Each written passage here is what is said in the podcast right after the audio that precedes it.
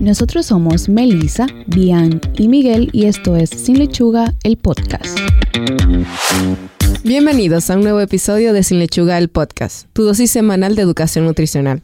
Señores, ya tenemos otra temporada, lo que significa que va- vienen muchos cambios. Bienvenidos a una nueva temporada de Sin Lechuga. Sin lechuga. ¡uh! Temporada 3. Señores, tres temporadas. Eso fue ahorita. que nosotros ya casi, ya casi nosotros cumplimos un año, de hecho. Ey, tenemos que hacer real party para Ustedes están adelantando para el año. No, no. Bien, el otro día estamos en enero, ya estamos en marzo. O sea que un día de esto estamos en junio. sí. Yo quiero dormir como usted y levantarme, y levantarme así. que levantaste en abril y, y por allá. Bueno, no estaría mal si nos levantamos en junio. Eso quiere decir que también viene mi cumpleaños. y nos volamos el cumpleaños de Melissa y de Miguel. Jamás. Bueno, los cambios que tenemos para esta temporada van muy de mano a lo que es la estructura del episodio. Vamos, ya no tendremos los segmentos en la semana pasada ni los Oye Ahora. Los Oye Ahora van a pasar a ser un episodio que van a salir cada cuatro episodios, es decir, una vez por mes. Sí. Entonces va a ser un episodio que va a ser un poco como más informal, o sea, vamos a detallar el tema, vamos a conversar un poco sobre ese acontecimiento que casi siempre hago como un poco fuera de lo común y dar como nuestra, como nuestra opinión.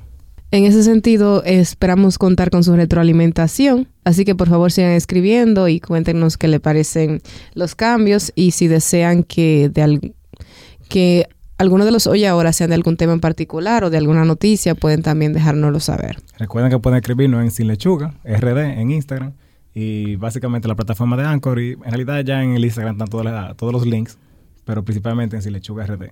Sin más preámbulos, vamos al episodio de hoy. Todos conocemos a alguien que puede comer de todo, básicamente de todo, helado, pizza, eh, fritura. Y siempre una gente bien flaca que tú conoces. Sí. Que come muchísimo y tú lo ves igualito. Y que come también en cantidad, que no es que solamente, No, ah, ajá, es que no. yo comí un slide de pizza, un helado, un, una Un libro empanada. de chicharrón, como que no importa, esa gente siempre, siempre come. y también tenemos la otra versión, ver- personas que prácticamente no comen, pero sí aumentan fácil de peso. Y los que hasta el agua en gordo. Sí, lo, lo que hasta la cola engorda, claro. Básicamente en el episodio de hoy vamos a tratar el tema sobre el aumento de peso. ¿Por qué sucede? ¿Cuáles son las causas de la obesidad? ¿Qué le permite a una persona mantenerse flaca sin esfuerzo y a otra que tenga que luchar para evitar aumentar de peso o recuperar los kilos que perdió anteriormente? Entonces, hablando ya del tema en sí, ¿de qué depende el peso? Porque básicamente o de forma simple podemos decir que el peso va a depender de la cantidad de calorías que cada quien consuma, de cuántas de estas calorías se almacenan y de cuántas se queman. Pero cada uno de estos factores está influenciado por una combinación de genes y medio ambiente. Sí, no, la, la gente suele como simplificar más de la cuenta lo que es el proceso de aumentar, perder de peso. Sí, la gente cree que simplemente sí como mucho aumento, sí como poco eh, bajo. Pero realmente no es así, hay muchos factores que influyen. O sea, hay cosas muy básicas también, como la edad, el, el peso, el, el sexo y eso. Los tipos de alimentos que comen, Exacto, claro. tipo de alimento que coma y eso. El tipo de cuerpo que tenga. Pero básicamente, o sea, en esa parte nos referimos como con genes y, y medio ambiente, que son factores que, que pocas veces se pueden controlar, por así decirlo. No, claro. Entonces, en, como en el abordaje del episodio, ya como muy bien Melissa mencionó, hay diferentes tipos de factores. La idea es tomar entonces dividirlo como en dos tipos. O sea, los factores que son internos, que o sea, que tienen que ver ya como con propio de cada persona, y los que son externos, que a veces no es que uno no pueda controlar, sino que no dependen muchas veces de tanto de uno. Entonces, comenzando con los que, con uno de los factores que son como internos, lo que corresponde a la ganancia de peso. Tenemos que pensar que siempre tiene que haber un balance. Eso seguro muchas personas lo han escuchado. Balance entre lo que tú comes y la caloría que tú quemas. Pero eso depende básicamente como de tu composición genética, qué tipo de actividad física tú haces. Bueno, si tú haces actividad física para comenzar. eh, y el gasto de energía en reposo, que creo que lo mencionamos en un episodio anteriormente. Pero por si acaso, se refiere a la cantidad de energía, de calorías, perdón, que tú quemas durante, o sea, mientras tú estás descansando, mientras tu cuerpo está en reposo. Si, normal, si constantemente tú quemas toda esa caloría que tú consum- consumes en el transcurso del día, pues entonces obviamente tú vas a mantener tu peso. Ahora, si tú consumes entonces más calorías de lo que tú, tú gastas, obviamente, entonces tú vas a aumentar de peso. Entonces, este aumento de peso sucede porque todo el exceso de calorías que tú consumes se va a almacenar en el cuerpo como grasa. Y se puede dar de dos formas en el tejido adiposo, ya sea agrandando las células adiposas o creando más células de este tipo.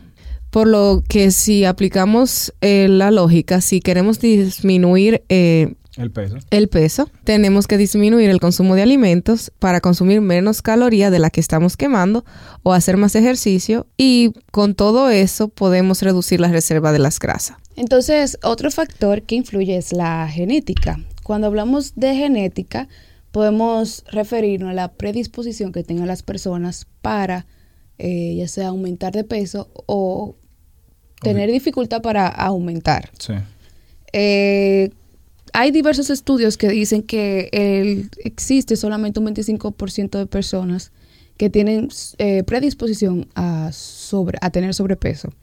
Mientras que para otros la influencia genética es tan alta como un 70, de un 70 a un 80%.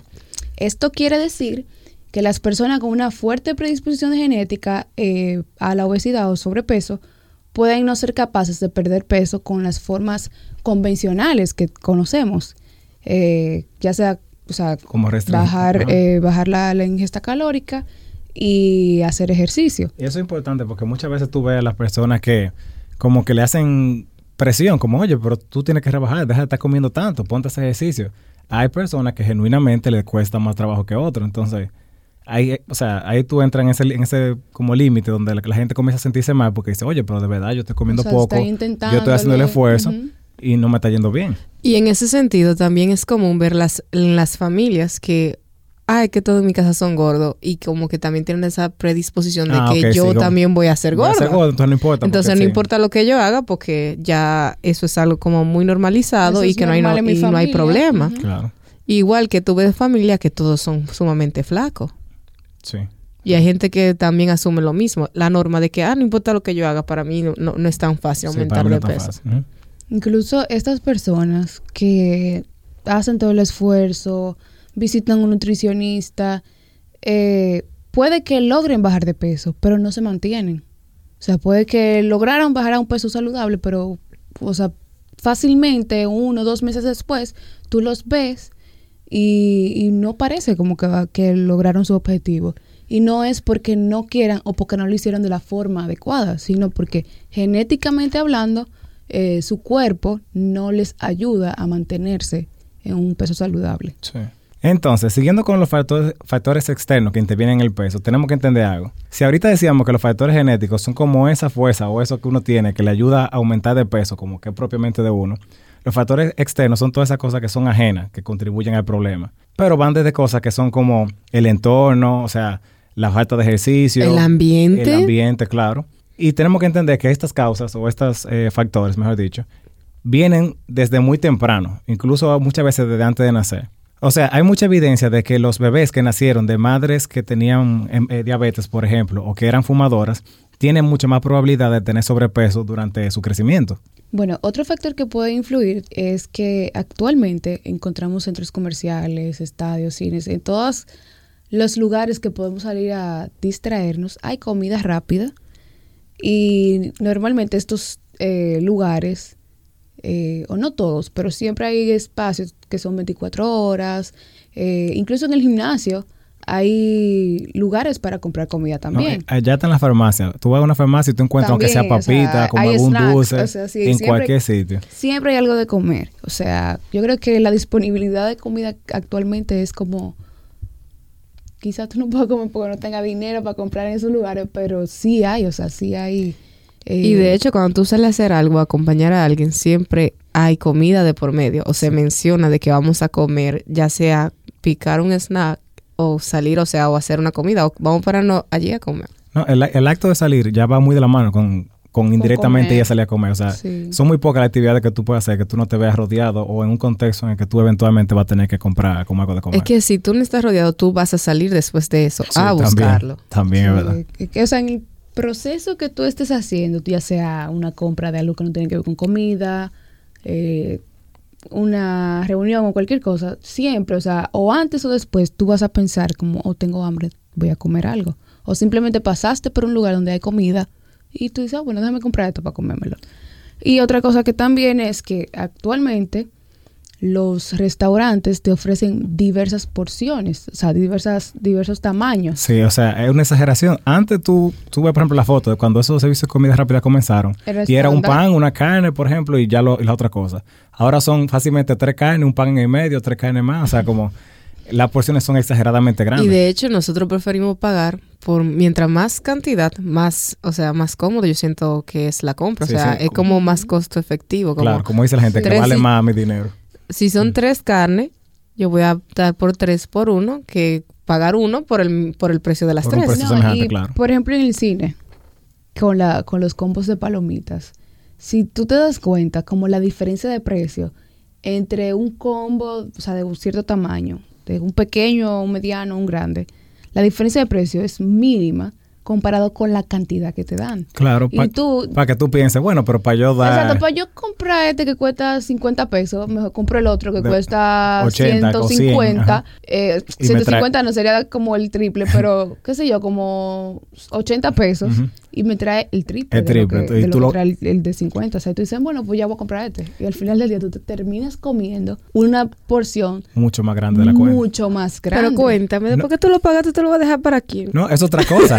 que la gente casi, cuando tú tienes comida delante, es muy raro que alguien diga, de que déjame dejarlo, porque ahí tú piensas, concho, es como mi dinero o, O desperdiciar la o desperdiciar comida. la comida, entonces ahí tú comes más todavía. Y siguiendo eso mismo que tú decías, Melissa, también el, el problema es que casi nunca hay opciones saludables cuando tú sales. O sea, a menos que tú estés como bien informado y tú sepas, o tengas como ¿Cuál opción puedes elegir? cuál opción puedes elegir y tengas Ujú. como un plan, como bueno, vamos a tal sitio, yo puedo comer allá, o puedo comer en tal parte que está cerca. Es muy difícil, la oferta de alimentos es, en realidad es un, es un- es un problema.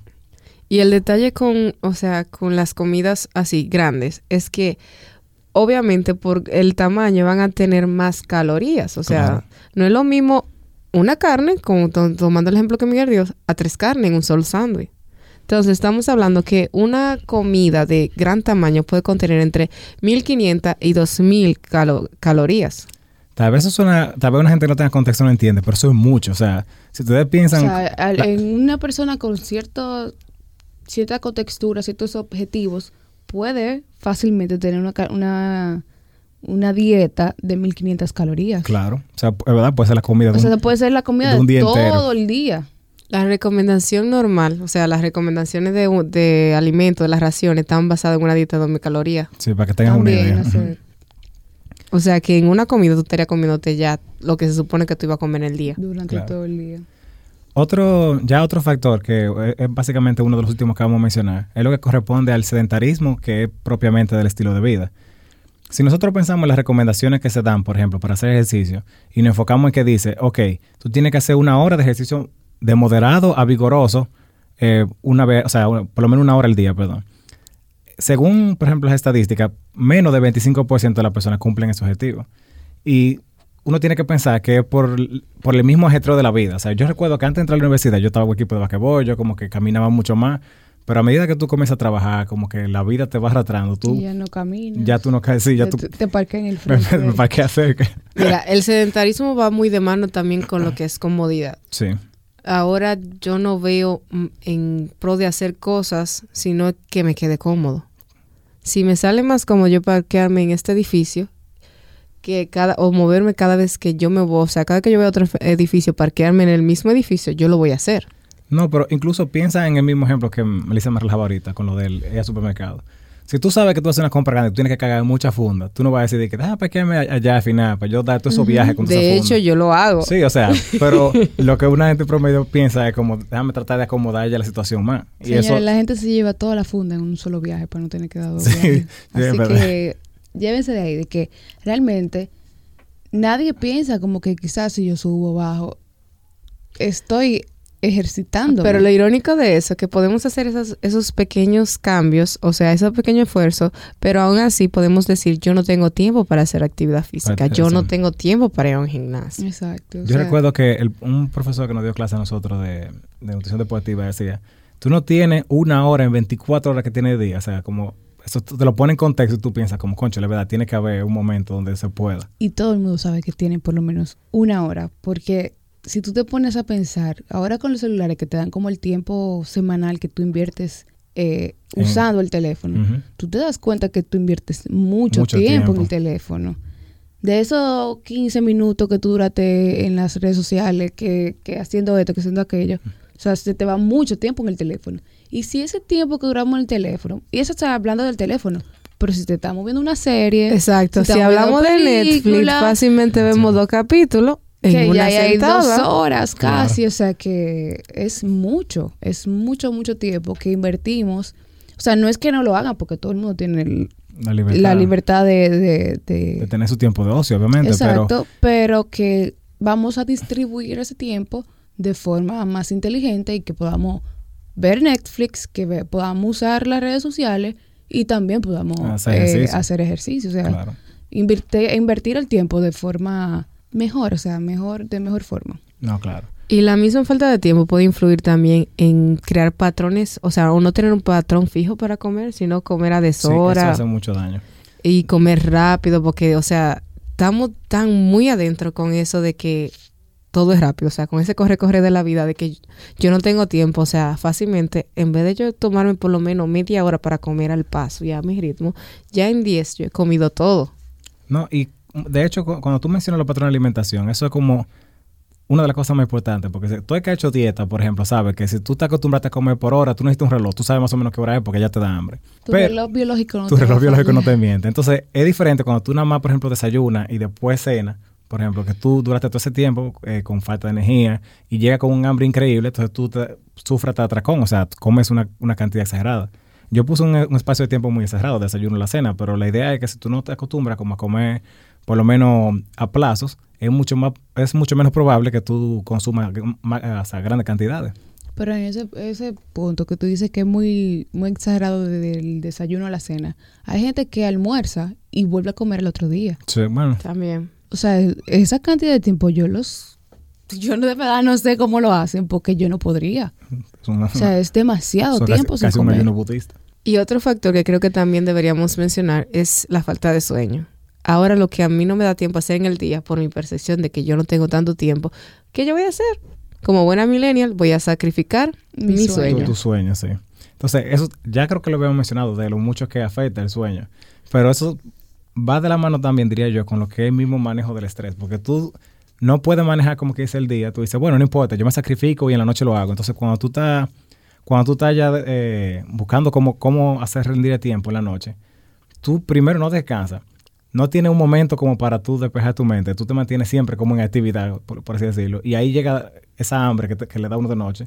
Y uno nunca dice de que déjame comer una manzana a las 2 de la mañana. No, siempre es como cualquier porquería. Lo primero que tú... Lo primero que tú Es que de hecho tú asocias, mira, me voy a quedar despierto. Déjame comprar esa Coca-Cola. Sí, Para verdad. que me Es- yo he ayude, escuchado eso la- mucho. La Coca-Cola, la... O ese el chocolate, porque yo voy- me voy a quedar despierta, entonces tengo que tener energía suficiente.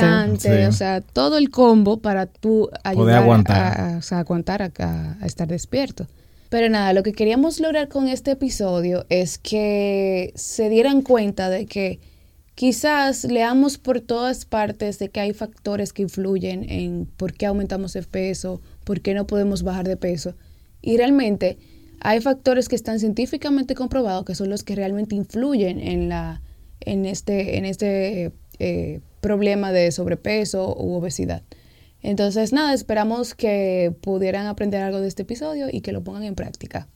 Hemos llegado al final de este episodio. Recuerda seguirnos en nuestras redes sociales como Sin Lechuga RD en Instagram y Facebook y en la plataforma de podcast de su preferencia. En la descripción del episodio podrán encontrar las fuentes bibliográficas que utilizamos para desarrollar el tema de hoy. Y al igual que las dietas, empezamos de nuevo el próximo lunes. Bye. Bye. Este episodio llega a ustedes gracias a Hillary Nutrition.